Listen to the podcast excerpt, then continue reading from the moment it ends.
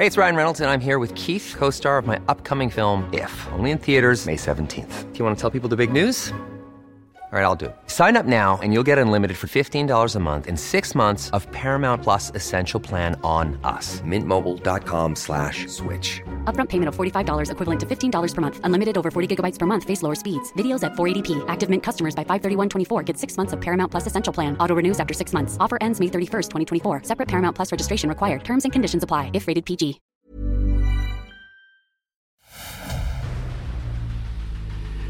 El dedo en la llaga. Había una vez un mundo en el que nadie creía.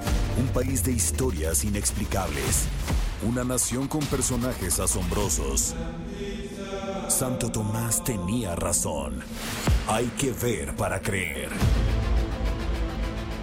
El México increíble. Las verdades que duelen. La voz de los que callan. El dedo en la llaga. Infórmate, diviértete, enójate y vuelve a empezar. El Heraldo Radio presenta El Dedo en la Llaga con Adriana Delgado.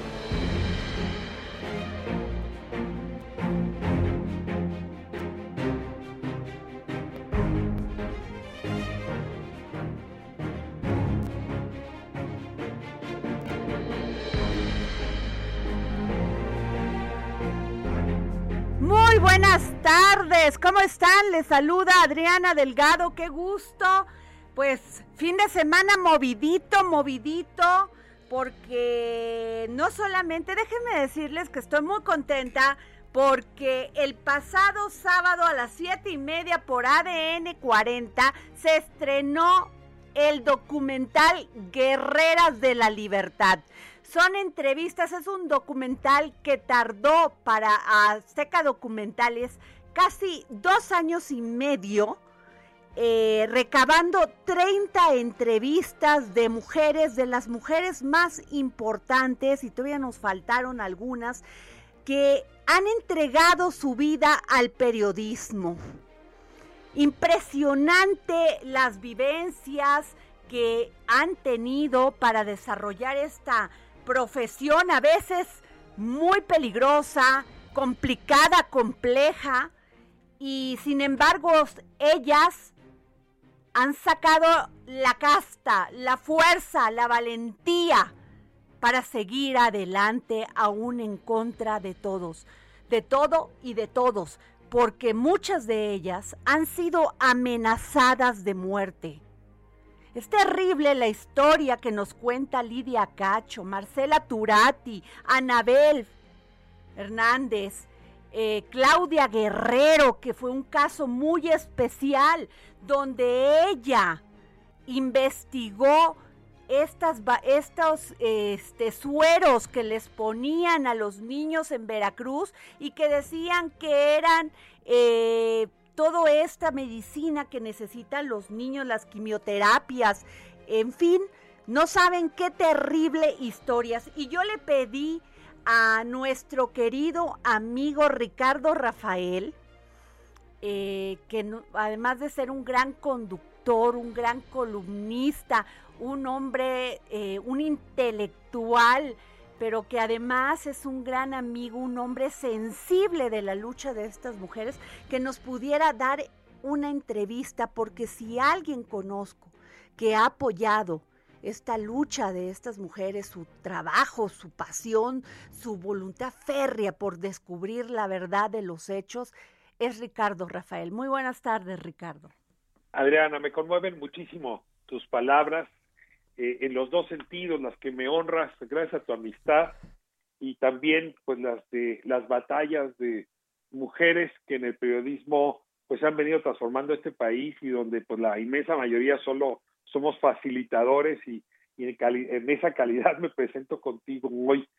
Quiero comenzar diciéndote, antes de hablar del documental, que ya hace un buen rato que nuestro país el, del 60 y el 70% del periodismo lo hacen mujeres, así como hay oficios que se van feminizando, hay que decir que ya desde hace un rato, por cierto, coincidente con las olas de violencia que hemos tenido, el valor de las mujeres, ¿no? El coraje de las mujeres, la, necesidad de transformar la realidad de las mujeres han llevado a que la mayoría de las redacciones eh, y de quienes se encargan de investigar y producir la noticia sean mujeres. Esto no quiere decir, Adriana, como bien lo sabes, que las cabezas de los periódicos o las cabezas de los medios de comunicación sean mujeres. Solamente quiere decir que la tropa, y deja decirle hasta a nivel de generales, son en su mayoría mujeres. Ojalá y algún día esta demografía pues también se exhiba entre quienes conducen y liderean el papel de los medios. Dicho esto, eh, esto explicaría por qué pues eh, el coraje para enfrentar cosas que los hombres solemos no enfrentar, el coraje para investigar asuntos que los hombres solemos no hacerlo porque miramos otro lado, pues se haya encarnado en estas mujeres que el documental refiere. Creo que no son únicas, Anabel, Lidia, Marcela, pero ellas han inspirado a muchísimas otras que han estado dando el, paso al frente. Y bueno, pues como tú relatas ya y el documental lo dice muy bien, qué dificultad cada una ha tenido a la hora de toparse con el poder eh, masculino, ¿no? Eh, lo digo fuerte, el caso de Lidia Cacho, ay Adriana, a mí me conmovió muchísimo el relato, porque si bien lo he oído varias veces y de su propia voz, pues estos momentos donde ella no sabe si la están secuestrando, bueno, de hecho ella afirma que la están secuestrando, ¿no? O simplemente la están conduciendo con el juez, esas largas horas en el automóvil oficial para asustarla y donde el gobernador Marín entonces, pues lo que quiere es justamente castigar a esta mujer por su osadía, es disciplinarla. Déjame decirlo duro y al mismo favor, tiempo con, todas las palabras, Ricardo. Darle, darle una nalgada fuerte, ¿no? O sea, lo dijo él en algún momento, es castigarla, ¿no? Luego, en el caso de Marcela Turati, que para mí es una de las y, además quisiera este, eh, eh, decirte una cosa, Ricardo, que cuando yo escuché estas grabaciones del Gober precioso, que qué bueno que ya la justicia, por fin se hizo justicia, y de Camel, cuando le dice en, con palabras antisonantes, esta pinche vieja. Fíjate ah. nada más el desprecio. ¿Cómo se atreve esta mujer? A una mujer. El ¿Cómo se atreve esta mujer a desafiarme? ¿no? Exacto. ¿Quién es ella para desafiarme? Y pues con el tiempo ella le demostró que tenía con qué desafiarlo.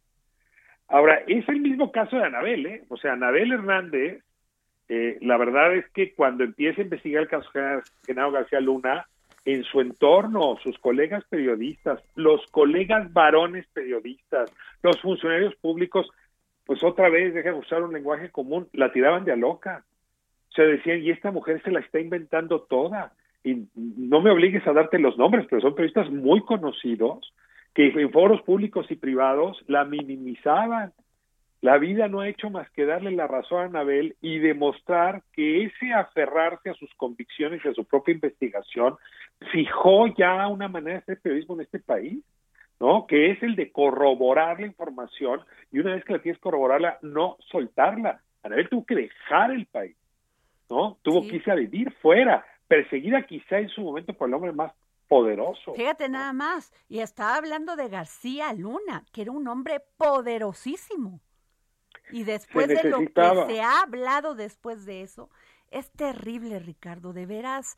Y además hay una, no, o sea, tuviste la oportunidad de ver cuando ella explica, mis, me fui, mi mamá, ante toda esta situación, me invitó a que estuviera en su casa, que, fue, que me quedara con ella unos días.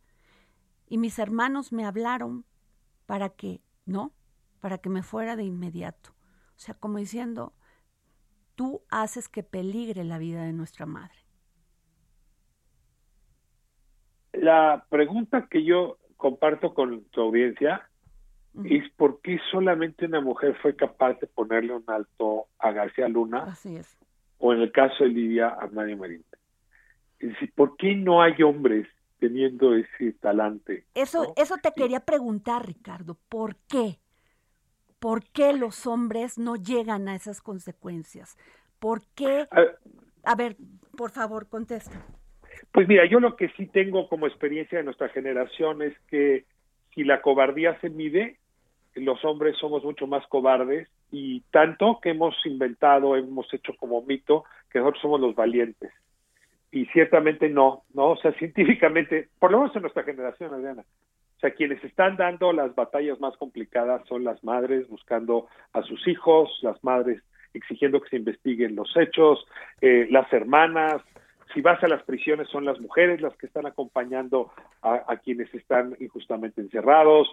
Eh, si vas y buscas restos, vas a encontrar que son madres las que están ahí. Es decir, hay eh, esta, esta frase, ¿no? Tan manida de madre coraje. Eh, sí te diría, la mujer demuestra en esta época que tiene más coraje para transformar la realidad que los varones. Y creo que tendría que ser un llamado a atención muy fuerte. Y déjame ligarlo Creo que los varones somos mucho más laxos con el tema de la corrupción. Nos hacemos de la vista gorda. Nos incomoda romper el arreglo que hay en los ambientes donde nos movemos. Y en cambio las mujeres se sienten fuera del lugar cuando entran a un eh, ambiente corrompido o a un arreglo insoportable. No quiero generalizar, claro que hay hombres muy honestos y claro que hay mujeres que pueden ser corruptas, pero cuando hablas del conjunto, sí vas a ver que las mujeres son quienes realmente están modelando la época que viene o la que yo quisiera ver hacia adelante. Y bueno, pues el, último asunto que es también destacable es que no son mujeres que se han metido por la investigación de temas fáciles o sea, estás hablando trata de personas, el caso de Lidia, ¿no? Estás hablando de tráfico de medicamentos, el caso de Guerrero, ¿no? Estás hablando, ojo, de desaparecidos migrantes, el caso de Turati.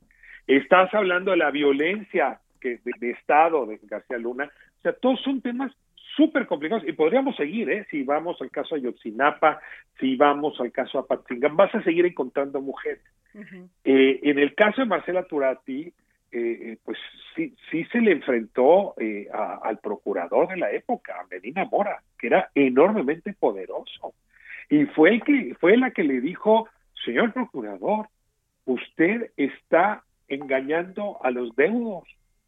Mataron en San Fernando 72 personas.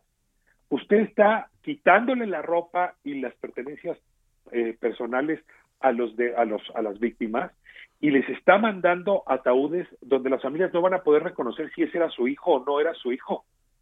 Y se le plantó. Nadie le había hablado a Medina Mora con esa fuerza. Sí, sí, perdón que te lo diga así porque ya me estoy exaltando, pero, me honra. El tiempo les ha dado la razón. Me honra pertenecer al país donde estas mujeres han hecho lo que han hecho. Y a ver, Ricardo, caso Miroslava Bridge. O sea, se encontraba en su auto preparándose para llevar a uno de sus hijos a la escuela cuando le dispararon ocho veces, con una hazaña terrible. Esto fue en el 2017. Ya era marzo y ya había por lo menos tres periodistas asesinados. Chihuahua, Qué duro, Ricardo. se nos cuece, se nos cuece aparte porque los niveles de violencia que venimos tú y yo, tu audiencia, observando desde los años 90 del siglo pasado, ¿no? Eh, sobre todo a partir de las muertas de Juárez, sí me parece que han colocado esa entidad pues entre lo más violento del mundo, ¿no? Eh, o sea, ciertamente ahí está el infierno y un poco el, el cártel de los eh, Carrillo, pero fundamentalmente lo que se llama hoy la línea se ha especializado en hacer cosas infames. Y pues los gobiernos estatales y nacionales, la verdad, otra vez volteando para otro lado, ¿no? O sea, Miroslava tenía buena relación con el gobierno estatal y pues pareciera que eso no le sirvió de nada. Incluso la familia de Miroslava se sintió traicionada, ¿no? Por el asunto. Sí es uno de los hechos más dolorosos y como decías, es colega ella de otros periodistas, ahí te diría hasta varones, que perdió la vida de manera parecida años atrás. Chihuahua a mí me duele particularmente, te lo digo con, con franqueza, porque no creo que haya habido una ola de violencia más aterradora. Quizá en Ecatepec, Adriana, pero como lo que hemos visto. En, Híjole, Ecatepec sí. En cuanto a feminicidios, yo creo que Ecatepec se lleva la corona. La... Sí, ahora, ahí lo que, lo que es raro de, Ciudad Juárez, digo, perdón que me regrese a esa época, pero es que sí lo que ves son una serie de asesinatos que cumplen cierto patrón. O sea, no es un individuo aislado que mató a otro, que a lo mejor mató a varias, pero tú estás hablando de una serie larguísima de mujeres que llegaron a números extraordinarios, por lo menos de tres centenas, donde muchos de estos asesinatos sí seguían un patrón, y eso quería decir que esas mujeres eran víctimas de alguna maquinaria pues yo no sé si el crimen organizado o incluso el propio gobierno que les hizo pedazos la vida. Y ahí, desde ahí estuvo Miroslava. O sea, fue, fue alguien que se hace periodista al calor de esta violencia y no hay nada que la detenga. Bueno, sí, al final, al final las balas. Y te hablo de ellas, como también te voy a hablar de Regina Martínez, veracruzana, porque a ellas no las pudimos entrevistar, Ricardo. Fíjate, qué terrible. Y sin embargo, fíjate, o sea, el, Regina se, la verdad fue bien, muy impresionante cómo se le paró también, como lo dices de Marcela Turati, enfrente a Javier Duarte. Incomodó terriblemente al gobierno de Veracruz en aquel entonces. Regina es quizá el último expediente de violencia contra periodistas que le tocó vivir eh, a don Julio Scherer. Eh, Regina era la corresponsal eh, de, proceso de otros trabajos que tenía allá en Veracruz. Y, pues eh, de hecho cuando asesinan a Regina, Jorge Carrasco, ¿no? que ahora dirige, dirige proceso, eh, es enviado por Julio Scherer justamente para averiguar qué está pasando. Y pues no les queda duda, ¿no? A la vista proceso, al propio Jorge Carrasco, de lo que estás diciendo o sea, que Regina pierde la vida por una amenaza del gobernador Duarte, y el gobernador Duarte no es la única periodista o periodista varón veracruzanos que les destrozó la vida, pero sí es uno de los hechos más alarmantes y a la fecha en la impunidad. O sea, el autor material de ese asesinato continúa en la impunidad. Así es. Así es, Ricardo. doloroso.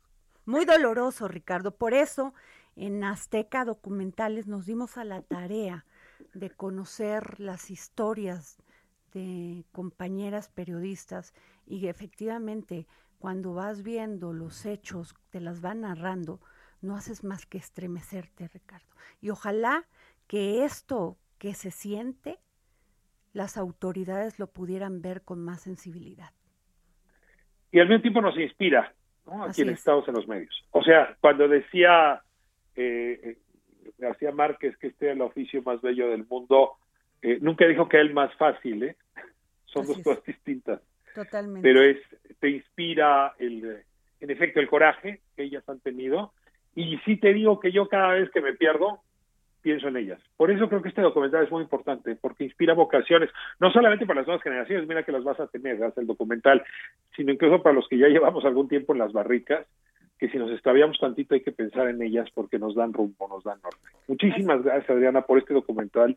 Gracias, Azteca, y desde luego gracias, Aneraldo, por esta conversación que nos regalas. Muchas gracias, querido Ricardo. Gracias, Ricardo Rafael. bueno, muy fuerte. pues este documental lo pueden ver el próximo sábado a las siete y media, que es la, la segunda parte del primer capítulo, pero se va a transmitir todos los sábados a las siete y media por ADN 40. Y este, y no, o sea, este es el primer, el primer capítulo donde pues está Marcela Turati, eh, San Juana Martínez, eh, Anabel Hernández, no quiero que se me vaya ninguna, Marcela, Lidia Cacho, pero va eh, conforme vayan este, transmitiéndose, este, pues vamos a seguir presentando a Bárbara Anderson, a Katia D'Artigues, a muchas mujeres que en un momento lo vamos a subir al tweet para que ustedes lo sepan y que puedan darle seguimiento. Y créanme que si ustedes nos pueden ayudar a sintonizar, a estar ahí viéndolo, pues más historias se conocen, más historias se platican y más todo este equipo de Azteca Documentales al cual yo le agradezco su esfuerzo, su pasión, su entrega durante dos años y medio, pues dio ese fruto. Ese fruto de, es, de hablar y decir las cosas de frente de lo que han vivido estas mujeres durante todos estos años. Y hay algunas como Miroslava Bridge y Regina Martínez, que por haber muerto, por haber sido asesinadas, no lo pueden decir. Pero bueno, nos vamos a otra, a otro, a otro tema, y es que fíjense que Gustavo Madero, a quien le tengo un gran respeto porque es un hombre congruente, eh, ha estado comentando que se consolidó el PAN como primera fuerza opositora en el Congreso, pero que también les falta mucho por avanzar. ¿Cómo está? Me gusta saludarte siempre, muy contento y gracias por el, la invitación a tu programa con el dedo en la llaga, ponerlo. Gracias, pues lo he escuchado poniendo el dedo en la llaga diciendo, a ver, pues sí, nos fue muy bien, todo estuvo muy bien, ganamos aquí en, el, en la Ciudad de México, pero nos falta mucho por avanzar. O sea, eh, falta acercarnos más a la gente, nos falta hacer más trabajo de territorial y es muy interesante cómo usted ha hecho una, una autocrítica que finalmente eso va a abrirle los ojos para que no se confíen al PAN. Es exactamente mi intención, como tú lo, lo mencionas, yo creo que hicimos un gran esfuerzo en esta alianza Va por México para tratar de hacer una contención y avanzamos, pero no lo suficiente, la verdad no podemos echar las campanas al vuelo. Las eh, 15 gubernaturas que estuvieron en disputa, pues eh, se llevaron 13 los de Morena y el Verde. Y en ese 12, perdón, 12 eh, gubernaturas. Y es muchísimo territorio el que se gana rumbo al 2024 por parte de Morena y la 4T y nosotros, los que somos el equipo opositor, pues perdimos esas eh, posiciones de gubernaturas, territorios, estructuras y programas que nos van a complicar mucho la, el triunfo en el 2024. Por eso la llamada de atención para ponernos a trabajar desde ahora. ¿Por qué perdimos? ¿Por qué perdimos estas gubernaturas? ¿Por qué no estamos logrando convencer? ¿Por qué no participan más la gente? ¿Por qué no tenemos más liderazgos y mejor narrativa? Senador, sin embargo, Gustavo Madero, sin embargo, eh, efectivamente no se ganaron en muchos, en muchos lugares, pero la votación con el PAN o con esta coalición quedó competitiva, ¿eh? Por ejemplo, en las zonas urbanas, eh, la, la, coalición va por México, eh, avanzó mucho y Morena, o sea, con uno o dos puntos a veces de diferencia. cuando estaban enterrados. Sí, nomás que, eh, fíjate con lo que estamos diciendo, perdemos gubernaturas y ganamos alcaldías. Eh, ok, sí, en, un esquema de poderes diferentes, sí. Sí, hombre, es que no se compara, es como si estuvieras jugando ajedrez y dices, bueno, pues yo le comí muchos peones, pero él me comió alfiles y caballos, pues no, no equivalen, ¿verdad? Este, perder gubernaturas es perder posiciones muy grandes, muy importantes eh, de territorio, de presupuesto, de narrativa, de centro. Y este y lo que sí nos da mucho gusto es lo que se logró en la Ciudad de México y en el Estado de México, porque pero ahí son alcaldías las que ganamos, no no ganamos gubernaturas. Son importantes, hay mucha población, pero no no se comparan con perder territorios y gobiernos estatales, ¿verdad? Entonces por eso te digo, más, que nada es una invitación a, a tratar de entender eh, como oposición no avanzamos fuerte y conste que hicimos eh, algo extraordinario, unirse el PAN, el PRI y el PRD, pero yo siento que nos hace falta mm, no basarnos en el miedo a Andrés Manuel y a Morena, eh, no basarnos en, en la preocupación o el odio a esa propuesta, sino más bien que la gente vote por nuestros candidatos, por sus méritos y por sus nuestras propuestas. Senador Gustavo Madero, ¿por qué el, el, PAN siempre se queda en la zona urbana? ¿Por qué el, el, mensaje, el discurso, la narrativa del PAN nunca baja a las clases más necesitadas? Ese es el tema fundamental. Yo creo que es el momento, ahorita que queremos hacer una alianza con el PAN, PRI, PRD, hacer un proyecto integral hablarle a las clases medias, pero también hablarle a las clases campesinas, a, los, eh, a, las clases populares y, y, tener un acercamiento y recuperar su confianza. Eh, y ahorita, con esta configuración de los tres partidos, corrernos más hacia el centro y hacer un proyecto más transversal, más amplio, más social, más democrático y más plural. Yo creo que esa es nuestra gran oportunidad y por eso estoy que, queriendo hacer este llamado. Ajá. se, nos va a cortar la, la, guillotina. Senador, gracias por tomarnos la llamada para el dedo en la llaga. Muchas gracias.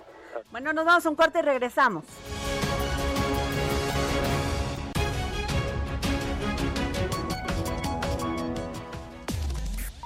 Sigue a Adriana Delgado en su cuenta de Twitter arroba Adri Delgado Ruiz.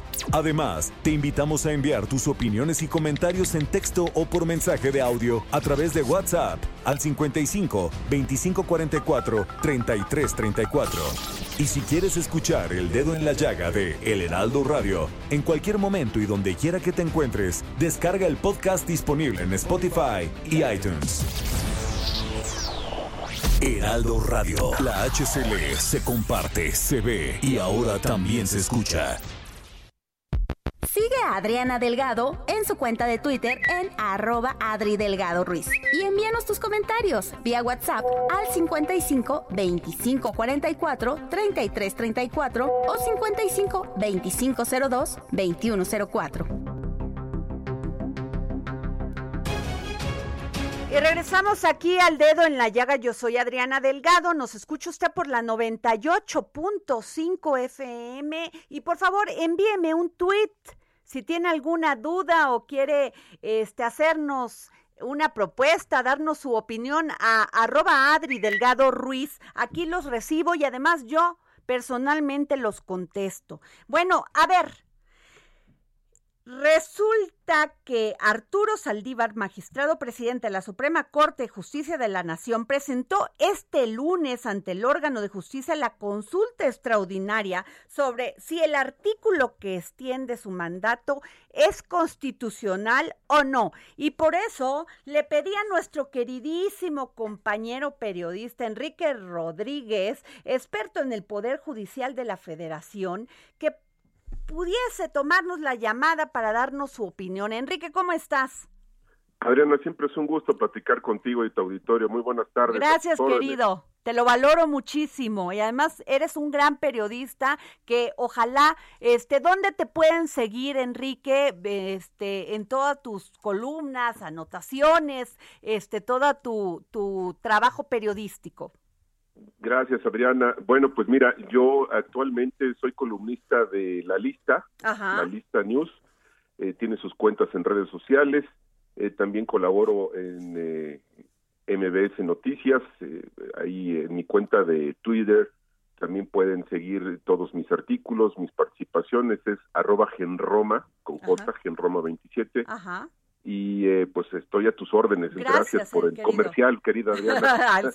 Enrique, ¿qué piensas de esto? Porque pues ya, este, hoy se entregó esto, se presentó ante el órgano de justicia. Es muy interesante, Adriana, y es un tema sumamente importante. Finalmente, el ministro Arturo Saldívar presenta esta consulta que se denomina consulta extraordinaria, está normada en la ley orgánica del Poder Judicial de la Federación, para preguntar al Pleno, al órgano colegiado completo, eh, sobre temas eh, que pudieran vulnerar la independencia y autonomía del Poder Judicial de la Federación. Es, eh, para eso está diseñada este procedimiento de consulta extraordinaria que cabe señalar es poco usual, Adriana, que, un presidente del Consejo, que también es presidente de la Corte, haga este tipo de consultas. Es, es realmente un, un recurso extraordinario, pero que está normado en el mm, trabajo del Poder Judicial de la Federación. Y el ministro presidente presenta hoy el tema eh, eh, por escrito, donde hace cinco preguntas que tendrán que ser resueltas por un ministro o ministra, instructor, instructora, en su caso, que dentro del Pleno se, se elegirá este instructor o instructora para que elabore un proyecto de, de respuesta a estas cinco preguntas que plantea el presidente de la Corte, lo presente a consideración de sus pares y se resuelva en sesiones públicas, para lo cual yo no creo que pasen más de 15, 20 días porque realmente el desgaste sobre este tema, el desgaste negativo que se ha llevado el Poder Judicial de la Federación, la Corte y el propio ministro Saldívar, pues ha sido mucho en las últimas semanas en virtud de esta ampliación del eh, periodo de presidente como eh, titular del Consejo de la Judicatura y de la Corte, porque abiertamente, Adriana, viola la Constitución. Esta ampliación. Es así como lo dices, Enrique. Esa es la neta de la neta. Así es. Así, no hay de otra. El 13, no, es muy, es muy claro. El 13 transitorio que se añadió en el Congreso para la reforma judicial viola la Constitución. Eso es categórico, obvio, evidente. Eh, no hace falta eh, ser experto en derecho para leer que la Constitución determina que el periodo para el presidente del Consejo de la Judicatura, que también es presidente de la Corte, es de cuatro años, no de seis, no de cinco, no de ocho, de cuatro, ¿no? Entonces, lo que pregunta el, presidente de la Corte, eh, lo podemos ir contestando, mira, rápidamente. Dice, la primera pregunta, ante la posible inconstitucionalidad del artículo decimotercero transitorio del decreto de reformas, ¿qué determinación debe adoptar el Pleno de la Suprema Corte? Bueno, pues obviamente analizar y resolver si se acata o no se acata, ¿no? Eh, la, con la premisa, con la premisa, o sea, la premisa de que es violatorio de la Constitución. Sí, y justamente por porque me resultan algunas obviedades de estas preguntas, analizamos la segunda. Dice, ¿puede el Pleno de la Suprema Corte pronunciarse sobre la constitucionalidad de normas generales que podrían afectar la autonomía e independencia del Poder Judicial de la Federación? La respuesta contundente es sí, sí, y es a través justamente de esta consulta extraordinaria, ¿no? Entonces, es, es la forma en la que quiere el ministro Saldívar se vaya construyendo la respuesta. La pregunta tres, en su caso, ¿qué mayoría se requiere para invalidar o inaplicar una norma general? Eso lo va a decidir el Pleno de la Corte a propuesta del ponente o de la ponente, ya, ya sea que diga se requerirá una mayoría simple, que son seis votos de los once integrantes del Pleno, o una mayoría calificada, que son ocho votos de los once integrantes del Pleno. Eso lo, lo van a definir en la propia discusión. La pregunta cuatro. El contenido del artículo decimotercero transitorio del decreto citado está, es acorde con los artículos 97 y 100 de la Constitución, pues la respuesta evidente es no. el contenido, pues el contenido del decimotercero transitorio no va acorde a la Constitución, es obvio, evidente, ¿no? Y la pregunta 5 dice qué efecto se le dará en caso de que eventualmente el Pleno decidiera que es inconstitucional. Pues yo te puedo adelantar que el efecto sería que no se aplique ese transitorio por parte del Consejo de la Judicatura Federal. ¿Qué impresión me da todo esto? Y es una opinión personal, querida Adriana, que el ministro Arturo Saldívar, presidente de la Corte, no quiere decirle directamente al presidente López Obrador que no. Y lo que quiere es llevar esto a una consulta para que sea el órgano colegiado, la Suprema Corte de Justicia, la que le diga que no al presidente de la República. De verdad, a mí no se me ocurre cuál fuera la vía eh, la, la presentación, la reflexión, el análisis que dijera que esto es constitucional. Por supuesto que la respuesta es no es constitucional y vamos a ver qué eh, respuesta le da la Corte a esta consulta que a mí me parece debe de tener una resolución pronta. Eh, pronta es 15, 15 días, tres semanas, no más de eso, antes de la primera quincena de julio y pues la respuesta ya la analizamos juntos, eh, nada más que no lo tengo que decir yo, ¿verdad? Lo tienen que decir los integrantes del Pleno de la Corte, pero me resulta este evidente. Me parece más un tema de fondo en el aspecto político, de no quererle decir que no al presidente, más que un tema de reflexión jurídica que a mí me parece hasta obvio. Pero, Enrique, ¿cuál es el ambiente que se respira con los ministros? porque yo creo que esto ha de haber calado y calado fuerte.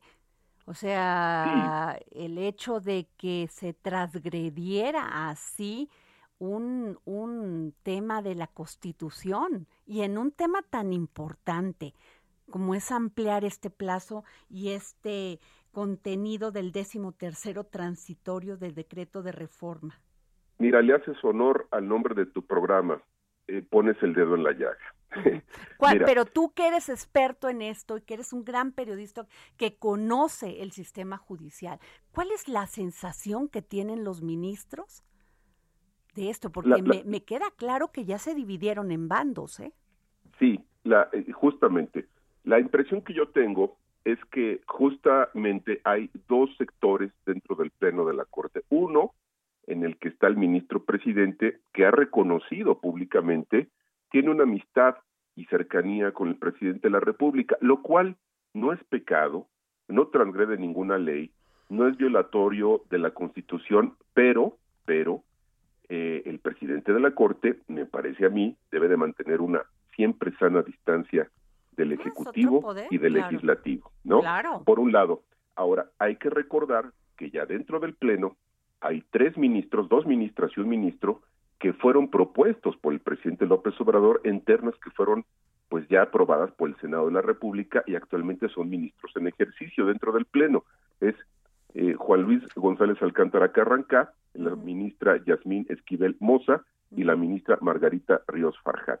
E, estos tres togados, dos mujeres y un hombre, fueron propuestos por el presidente López Obrador. Evidentemente, hay cercanía con el presidente y también a ellos, me parece, les cuesta trabajo poder llegar a una resolución donde le digan que no a quien los propuso. ¿No? Pero ahí no se confunde el punto, este Enrique, porque una cosa es que los haya propuesto el presidente en su calidad de presidente, jefe de la nación, diciendo estas son las mejores propuestas para, para encabezar la Corte, la Suprema Corte de Justicia, a que, que bajen las manos y digan, sí, señor presidente, todo lo que usted diga.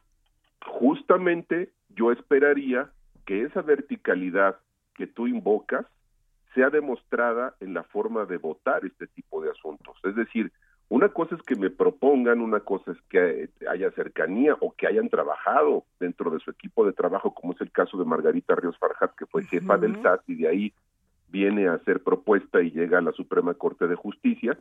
Una cosa es eso y la otra es que ya como ministro, como ministra, con la toga impuesta, se asuma un compromiso de absoluta independencia y autonomía respecto del Ejecutivo, que es lo que la Constitución mandata y creo que la gran mayoría de los ciudadanos esperamos del Poder Judicial y de la Suprema Corte, Adriana. Entonces, sí es un tema que ha lastimado a la institución, que, ha lastimado a Saldívar y que requiere una resolución pronta, clara, contundente. A ver, yo qué esperaría como escenario ideal, este, perdón, soy un poco idealista, pues que la Corte resuelva el tema unánimemente, decir esto violenta la Constitución, es inadmisible y no lo vamos a aplicar. Luego entonces el ministro Saldívar concluye su periodo presidencial a los cuatro años y vuelta la hoja y vamos a elegir dentro de dos a quien venga a ser presidente de la Corte y del Consejo. O sea, no le veo mayor complicación viéndolo con esa simpleza, pero a ver,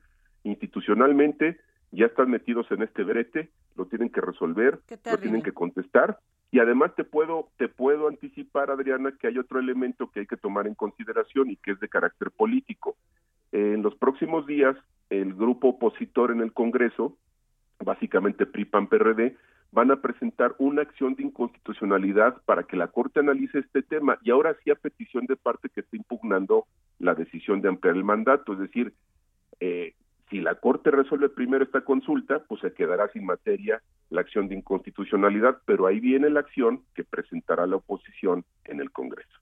Ah, qué interesante, Enrique. Pues vamos a seguir dándole este seguimiento y a ver qué, ojalá, este, pues, ¿cómo le podría llamar? A ver, haya, haya eh, tolerancia, paciencia, eh, se apeguen a, a este mandato que le da pues la ciudadanía que quiere y que seguimos pensando que es mejor que el poder judicial esté totalmente apartado del poder ejecutivo. Así de ya. Yo, hago votos por eso, coincido contigo. Serenidad también. Para, para el beneplácito del país, para el bienestar de nuestra democracia, eh, es muy importante que el Poder Judicial de la Federación se mantenga independiente, eh, alejado, con buena relación, puede ser hasta con cordialidad, pero que vaya por carriles totalmente separados y que sus decisiones, claro. sobre todo, fortalezcan la democracia. Y eso solo se logra cuando hay independencia y cuando hay autonomía. Dime una cosa, Enrique, porque ya ves que últimamente se ha mencionado que el ministro a Arturo Saldívar ha estado asistiendo mucho al Palacio, al Palacio de, de gobierno del presidente Andrés Manuel López Obrador, porque ahí vive, pero este, y con críticas, ¿que eso lo tendríamos que ver mal?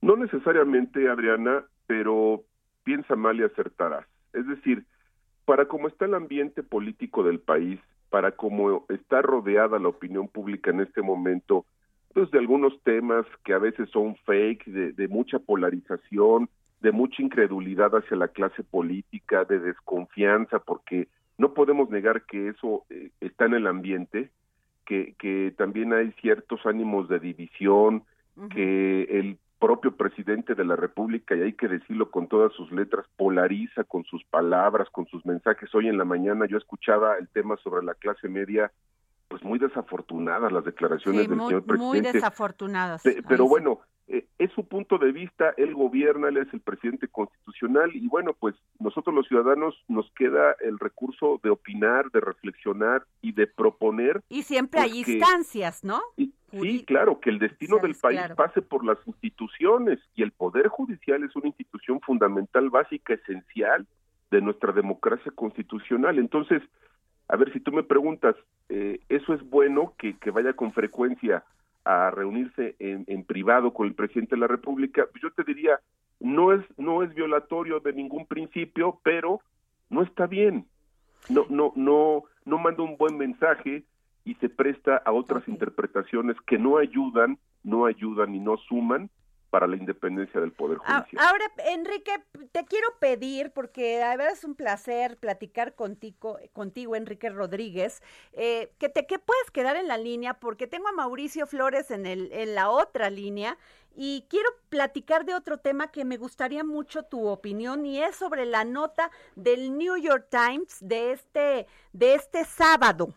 Este Mauricio, ¿ya estás en la línea? Con todo gusto.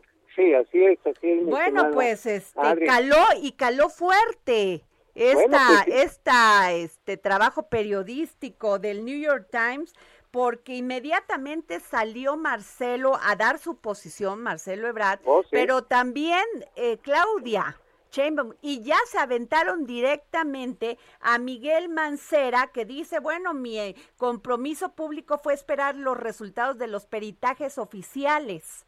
¿No? Y Marcelo ya diciendo abiertamente que pues habría que checar qué hizo Mancera porque al parecer el tema del mantenimiento de la línea 12 pues le correspondía a, a Marcelo, a, Mancera y a Claudia. están este, pasando la pelotita. Entonces, pero lo más terrible que veo Enrique y Mauricio es que muy poca sensibilidad a quien les costó la vida la falla de estos tres funcionarios. Ahora, yo lo que tendría que agregar es que además del reportaje muy bien realizado, que viene a comprobar de alguna manera ya todo lo que habíamos venido comentando, informando, no de ahora, sino desde hace años. Adri, tú recordarás que lo comentamos la última vez que estuve contigo hablando de este tema, pues que había que demoler la línea 12 del metro, lo escribí exactamente hace seis años.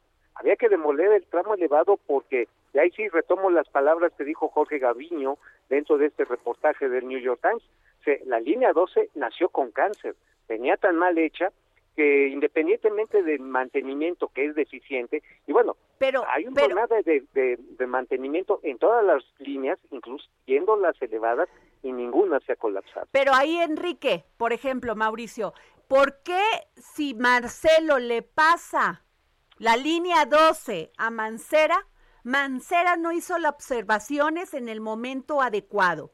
Y luego le pasa Mancera a Claudia Chainbaum también la línea 12 y Claudia no hace las observaciones. O sea, ¿dónde quedó la bolita, Enrique? A, mí, a mí si me lo permiten y saludando a Mauricio, querido Mauricio, gusto ¿Qué tal? saludarte y coincidir contigo en el micrófono. Es una eh, maravilla. A ver, tenemos que ver esto a la luz de la sucesión presidencial. Y lo que decía Mauricio es muy cierto. Si le hubieran hecho caso a él con lo que escribió hace seis años, se le hubiera salvado la vida a 26 ciudadanos inocentes. Y no hay que ser insensible. Otros que quedaron paralíticos, ¿eh? como lo detalla el, el reportaje del New York Times. Adriana Mauricio han de coincidir conmigo en que un encabezado de ocho columnas en el New York Times el domingo es un bombazo mediático que trasciende las fronteras. Claro. Muy poderoso el, el, el bien realizado eh, el reportaje de New York Times sobre la línea 12, se lo dedican completamente y atribuyen a Marcelo Ebrard prisas y luego entonces también responsabilidades sobre el desenlace trágico que todos conocemos. Pero, a ver, vienen las ocho columnas y Claudia Sheinbaum reaccionó más rápido para deslindarse de una eventual filtración eh, que pudo haber sido responsabilidad de ella para los malpensados, fue más rápida en reaccionar que en reaccionar en sí mismo al accidente que costó la vida a 26 personas. Número Totalmente de acuerdo. Yo creo que eso Número es dos, en tenerlo claro. ¿eh?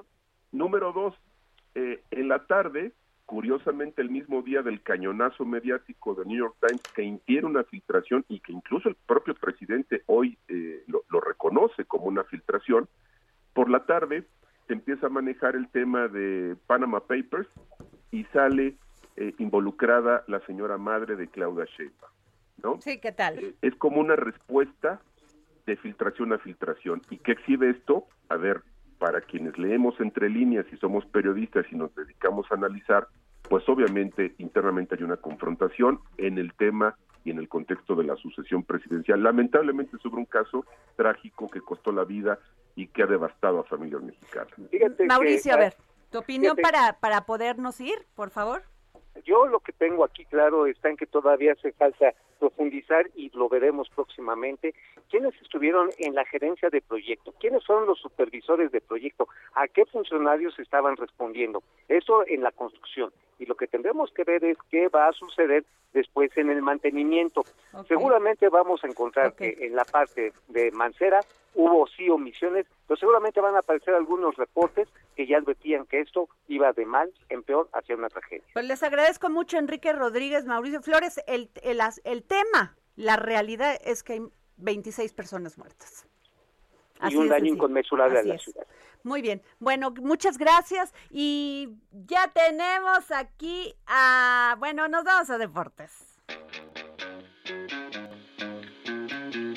Roberto San Germán y los deportes, al estilo del dedo en la llaga, con Adriana Delgado.